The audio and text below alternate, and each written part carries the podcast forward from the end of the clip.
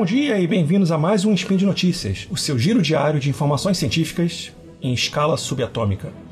Eu sou o Marcelo Valença e hoje é sábado, dia 9 Gaian do calendário Decatrian e dia 27 de junho do calendário Gregoriano. E hoje, nesta edição, falaremos de política externa brasileira e multilateralismo. E no programa de hoje, o que é multilateralismo? O histórico multilateral brasileiro a importância do multilateralismo para o Brasil. Speed Notícias.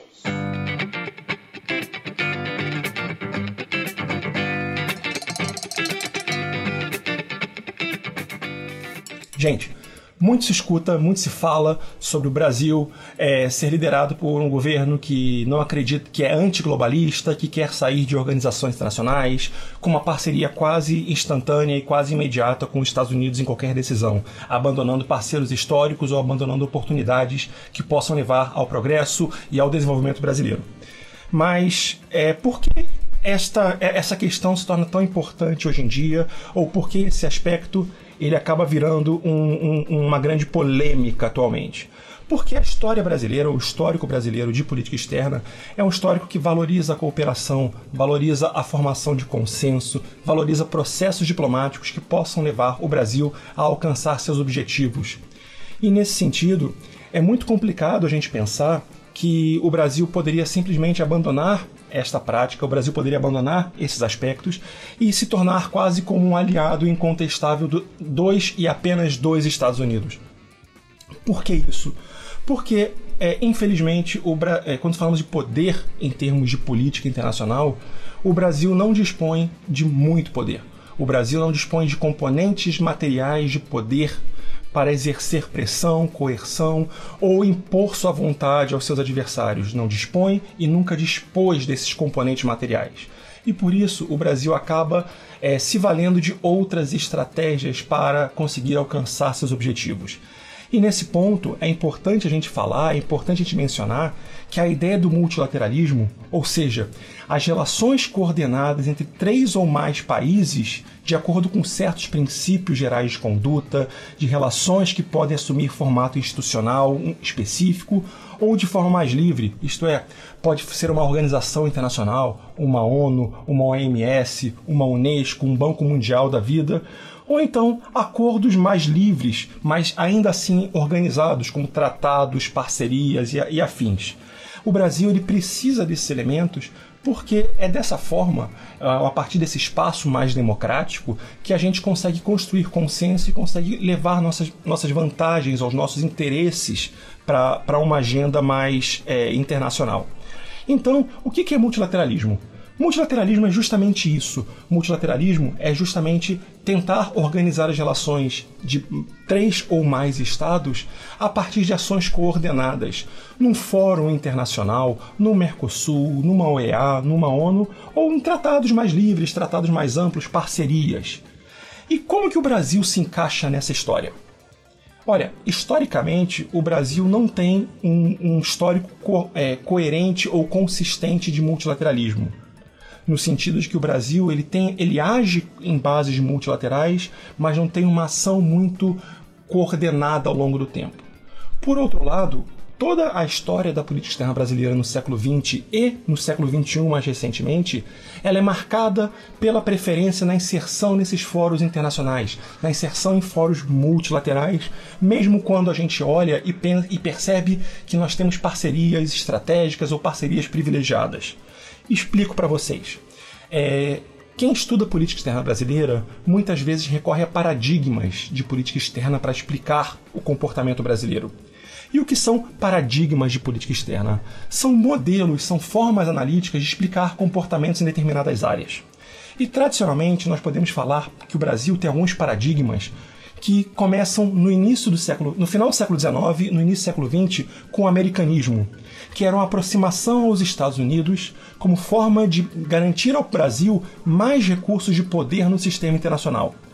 Era uma aliança pragmática, porque os Estados Unidos estavam em ascensão naquele momento, então o Brasil entendia que se ele se tornasse um aliado preferencial na América do Sul, ele conseguiria é, ter mais vantagens, ter mais é, é, ganhos no plano internacional. E nesse alinhamento automático, ainda assim o Brasil olhava para parcerias em organizações internacionais como forma, ou desculpa, inserção em, em, em organismos internacionais, como forma de ganhar esse poder. O Brasil participou da Liga das Nações, o Brasil foi um dos fundadores da ONU, o Brasil participou da Conferência de Paz de Paris no final da Segunda Guerra Mundial. Então o Brasil, ele, mesmo que se ele se alinhasse automaticamente aos Estados Unidos, ainda assim ele conseguia é, operar no plano multilateral de forma bastante consistente. É, o americanismo dura pelos primeiros 50, é, pelos 50 anos do, do, do século XX e se segue por uma, um paradigma chamado globalismo, que é igualmente pragmático, mas ele olha e fala que o Brasil, num mundo dominado pela Guerra Fria, por tensões e afins, ele deveria tentar satisfazer seus próprios interesses sem encontrar um aliado permanente. E por isso, o Brasil passa a ampliar o seu poder de negociação para conseguir outros aliados, outros poderes e outras vantagens, incluindo os Estados Unidos. E nessa lógica do, do, do, globalismo, você, a gente vai encontrar, por exemplo, a política externa independente, a política externa independente brasileira, que permitia que o Brasil assumisse uma política de neutralidade no confronto bipolar entre União Soviética e Estados Unidos, e tentava é, é, colocar uma dicotomia ou colocava um, um olhar analítico a partir de tensões norte sul, e não apenas tensões leste-oeste, tensões comunismo-capitalismo. Então esse paradigma globalista, ele também permitia que o Brasil se aproximasse de novos parceiros e fizesse novas alianças e participasse de outras formas, garantindo, por exemplo, a permanência da, de Cuba na OEA. Cuba estava tentando, tava, os Estados Unidos propunham a expulsão de Cuba, mas o Brasil entendia que era importante uma diversidade de vozes ali naquele momento.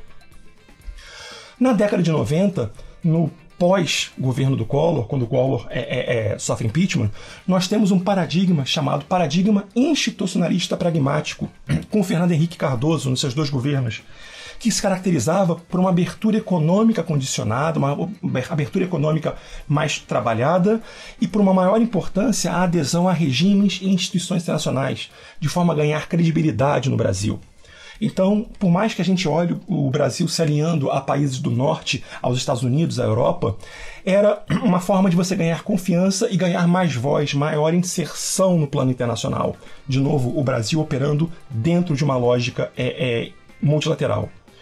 E depois disso, a gente tem com o governo Lula uma postura revisionista, autonomista, que vai olhar para o sul global, vai olhar para parcerias como por exemplo parcerias do IPSA, que é o Brasil, a África do Sul e a Índia. Ele vai olhar para os BRICS, Brasil, Rússia, Índia, é, China e África do Sul. É, então ele vai olhar outras formas, mas sempre privilegiando a característica multilateral, privilegiando acordos multilaterais. E por que isso é importante para o Brasil? Como eu mencionei no início, o Brasil não tem componentes materiais de poder para impor sua vontade. A melhor maneira de Brasil, do Brasil alcançar seus objetivos, alcançar seus interesses, é por meio dessas parcerias, desses acordos, de negociações, tentar um consenso, tentar um poder diplomático de convencimento. Inclusive, esta lógica multilateral de uma sociedade internacional, de buscas por alternativas ao conflito, à violência, ela está prevista na Constituição brasileira. E por isso se torna muito importante para o Brasil ganhar esse espaço na dimensão multilateral. O Brasil construiu uma reputação operando em missões de paz, operando em organismos como a OMS, a Unesco. Uh, o Brasil ganhou uma voz muito grande na ONU graças a esse comportamento recorrente da busca por um multilateralismo, pela diplomacia, pelo acordo. Uma tentativa de romper e promover o isolamento, buscando um ou outro parceiro específico e somente a isso, vai ser só prejudicial ao Brasil porque vai trazer perdas a ele. Não é pragmático, não olha os olhar, não olha para os interesses e para um, um projeto maior de país, uma, um, um, quase como não olha para o interesse nacional de uma maneira mais consistente. Então, gente, quando vocês escutarem por aí a tentativa de, de falar que o Brasil está saindo de organismos internacionais como a OMS, ou vai abandonar o Mercosul, ou vai abrir mão de outros parceiros por questões ideológicas, entendam que isso não é vantajoso porque o Brasil não tem outras alternativas de poder, como os Estados Unidos ou como a China, seja econômico, seja militar, para se impor no mundo e para criar dependência dos outros países para si. O Brasil precisa dessas vias para ganhar força, para ganhar poder. E por hoje é só, gente. Todos os. É, enfim, a, as matérias que eu trouxe para vocês no, no para falar aqui ilustram um pouquinho dessa tentativa de saída do Brasil, mas eu reforço a importância de continuar aqui.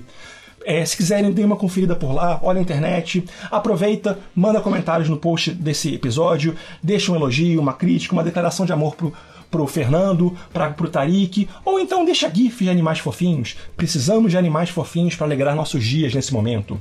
Você também pode me seguir lá no Twitter, a melhor rede social. Eu tô em, no arroba Valenca e você pode acompanhar minhas análises políticas, meus desabafos indignados e comentários de graça duvidosa.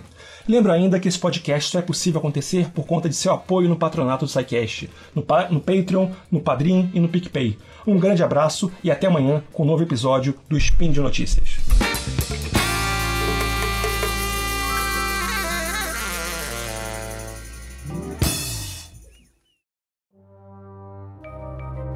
Este programa foi produzido por Mentes Deviantes. deviante.com.br